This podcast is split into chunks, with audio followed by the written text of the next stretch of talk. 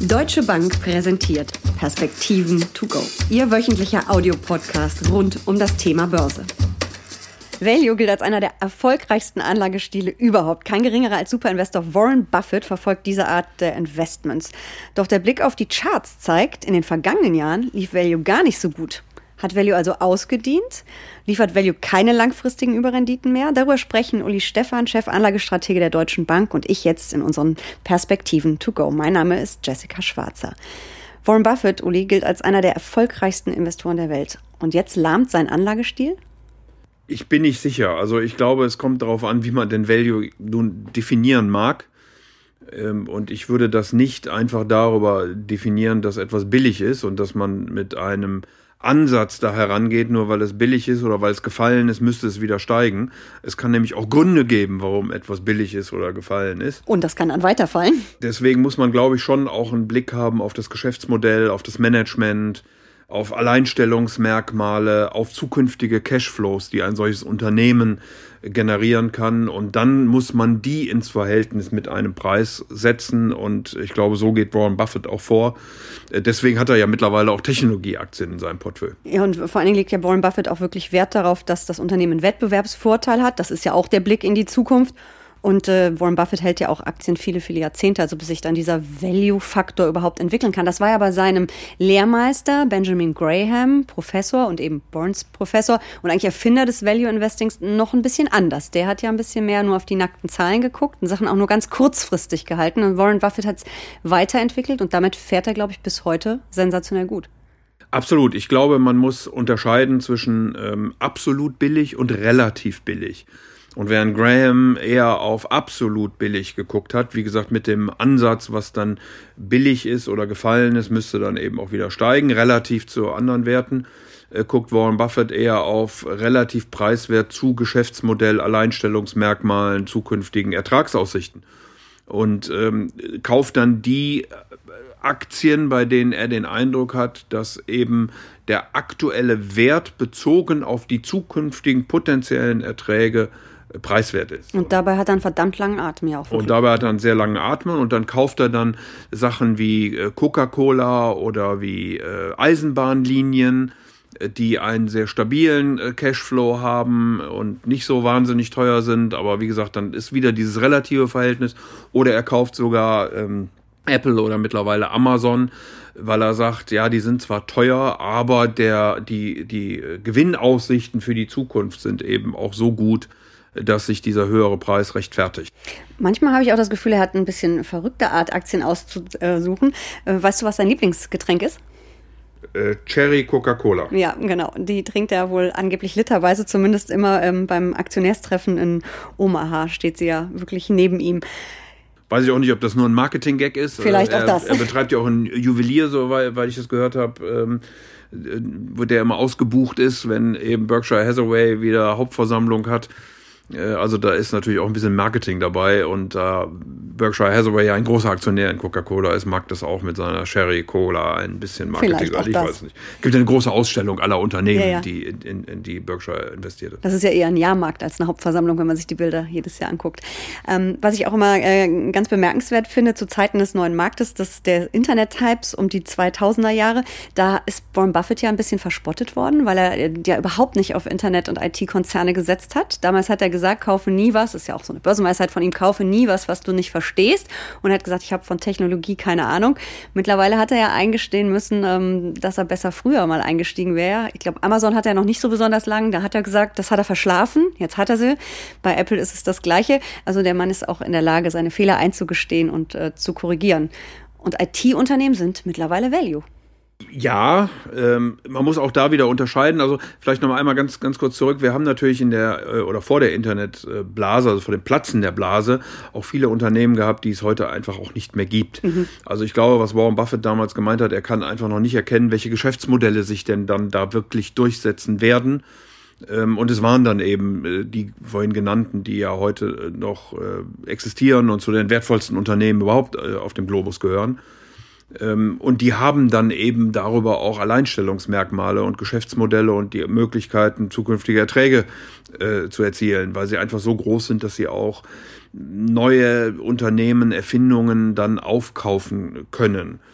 Äh, und da, dann investiert eben Warren Buffett in diese Unternehmen äh, hinein. Und ich glaube, das war aus seiner Sicht dann vor 20 Jahren eben noch nicht so genau ersichtlich, welche das denn dann sein würden. Und er hat es auch genau richtig gemacht, weil während des Hypes ist er belächelt worden und da lief seine Berkshire Hathaway nicht so gut wie alles andere. Als es dann geknallt hat, stürzte sie aber auch nicht so ab und hat sich sehr viel schneller erholt. Also das muss man ja auch ganz klar sagen. Ja, und er hat einen langen Atem. Also er guckt dann auch, welches Geschäftsmodell sich dann wirklich durchsetzt und ähm, macht das vielleicht nicht wie so ein Private Equity oder ähm, Fonds, der, der sagt, ich kaufe jetzt einfach mal, weiß ich nicht, wie viele Unternehmen und guck mal, welches denn dann überlebt. Und wenn nur eins überlebt, dann, dann habe ich schon eine gute Chance, sondern Warren Buffett geht da sehr tief in die einzelnen Unternehmen hinein und ähm, äh, investiert sicherlich die, die dann auch schon etwas etablierter am, am Markt sind. Ähm, wie gesagt, wenn sie dann zukünftige Ertragsaussichten haben. Mhm.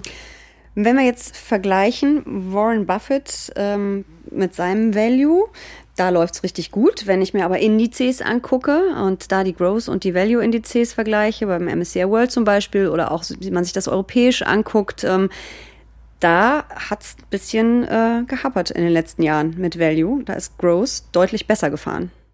Absolut richtig. Ähm, ja, ist so. Äh, also die Investoren kaufen offensichtlich Wachstum. Und ähm, es ist ja ganz erstaunlich, wenn man in diese Indizes hineinguckt. Äh, habe das also mal gemacht, beispielsweise für den S&P 500 als Value. Da finden sich auch 16 Prozent äh, IT drin. Äh, und der größte Wert ist, äh, wie wir es vorhin schon gesagt haben, Apple. Äh, da kann man natürlich dann reden darüber, ob das Value ist oder ob das nicht Value ist, nach allgemeinem Verständnis. Ich glaube, Graham hätte das etwas anders äh, beantwortet, möglicherweise. Aber da die, ähm, da die Bewertungen in Bezug auf die erwarteten Erträge eben dann relativ günstig sind, fallen sie in einen solchen Sektor hinein. Das heißt also, diese Value Growth Betrachtung ist dann sicherlich eine relative. Und was die Investoren im Moment suchen und kaufen, ist vor allen Dingen ähm, nachhaltiges Wachstum, was eben auch konjunkturunabhängig ist ein Stück weit. Ähm, und das sind dann die Unternehmen, die laufen. Und deswegen haben wir diese deutlich besseren Performance-Zahlen insgesamt in ähm, in äh, Growth-Aktien im Moment. Deine Kollegen von der DWS haben sich das auch in einem Chart der Woche mal angeguckt und da sind sie auch eben darauf gekommen, dass die Bewertungsprämien von Wachstums gegenüber Substanzwerten auf dem Rekordniveau sogar sind. Und äh, wir haben ein Kurs-Gewinnverhältnis ähm, gemessen an den, ähm, bei den Wachstumswerten, die kosten dann 70 Prozent mehr als die Substanzwerte. Also kann man dann irgendwie schon sagen, teures wird immer teurer, billiges immer billiger? Also im Moment ist das so, ja, dass der Abstand ist schon, ist schon enorm geworden. Ähm, all das, was man so als Qualität äh, typischerweise äh, bezeichnet, also sehr gute Bilanzrelationen etc., gutes Geschäftsmodell, gutes Management, äh, kontinuierliches Wachstum, ist sehr, sehr teuer. Wir erleben ja insgesamt, dass die Aktienmärkte eher Outfluss haben. Im Durchschnitt in diesem Jahr ähm, 9,4 Milliarden Euro Abflüsse ähm, das heißt, die Anleger folgen hier nicht äh, der Performance, sondern ziehen Geld ab. Und wenn man denn dann kauft oder wenn man sein Geld in den Märkten lässt, dann will man es eben wirklich dann da haben, wo Wachstum mhm. ist. Und deswegen werden diese in Anführungsstrichen Qualitätaktien äh, immer teurer und deswegen ist der Abstand ähm, deutlich größer nochmal geworden zu ähm, eben anderen Werten. Und wie gesagt, die haben ja dann auch oft einen Grund, wenn wir uns über Autos oder über Finanzwerte oder oder unterhalten warum die gerade billig sind. Eigentlich beweist das, das doch dann wieder mal, dass Growth in Boomphasen läuft. Die haben wir ja seit zehn Jahren erlebt an den Börsen und das Value eher in schwächeren Phasen aufholt. Das kann so sein. Ähm, wir werden es erleben, oder nicht? Das kann so sein. Ja, die, da muss man jetzt ein bisschen den, den, Blick dann natürlich haben, wie wird die Konjunktur hier weitergehen und wird das denn dann wirklich dazu führen, dass äh, Value aufholt.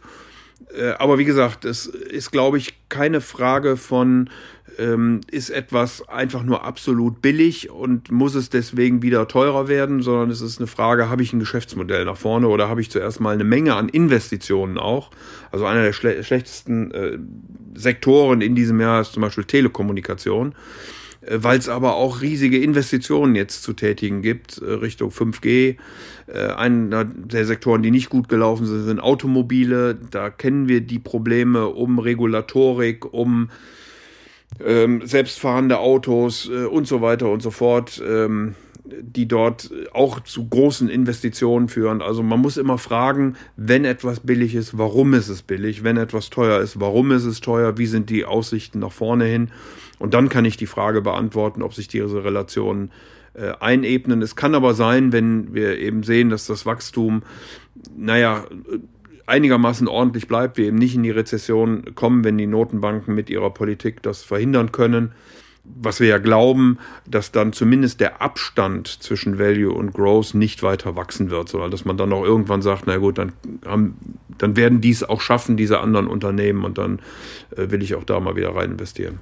Glaubst du denn, dass äh, Value langfristig noch Überrenditen bringen kann? Weil es läuft ja nicht wirklich schlecht. Wenn ich mir das langfristig angucke, beim MSCI World Value habe ich ja auf zehn Jahre auch ein Plus von 90 Prozent, aber eben beim MSCI World Growth 181. Das ist halt deutlich besser.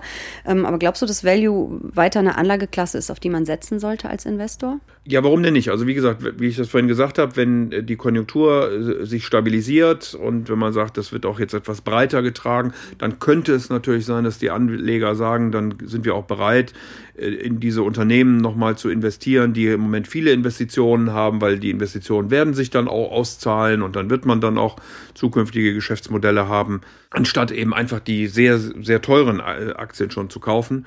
Das halte ich für nicht unwahrscheinlich, dass das passiert. Und insofern kann das sein, dass äh, dann in den nächsten Monaten sogar Value etwas besser performt als, als Growth und sich, wie gesagt, dieser, dieser große Abstand, der sich dort aufgebaut hat, ein Stück weit wieder, wieder abbaut. Aber das ist dann eine relative Verschiebung mhm. zueinander und hängt eben davon ab, wie den Börsen insgesamt sich entwickeln und äh, wie die Geldpolitik und damit auch die Konjunktur dann in Zukunft äh, weiterläuft. Ich habe so den einen oder anderen äh, Fondsmanager gelesen in Vorbereitung auch auf den Podcast. Ähm, die erzählen ja schon länger, ehrlich gesagt, die Value Fondsmanager, dass sie an ein Comeback der Value-Aktien glauben, müssen sie ja irgendwie auch an ihren Stil glauben.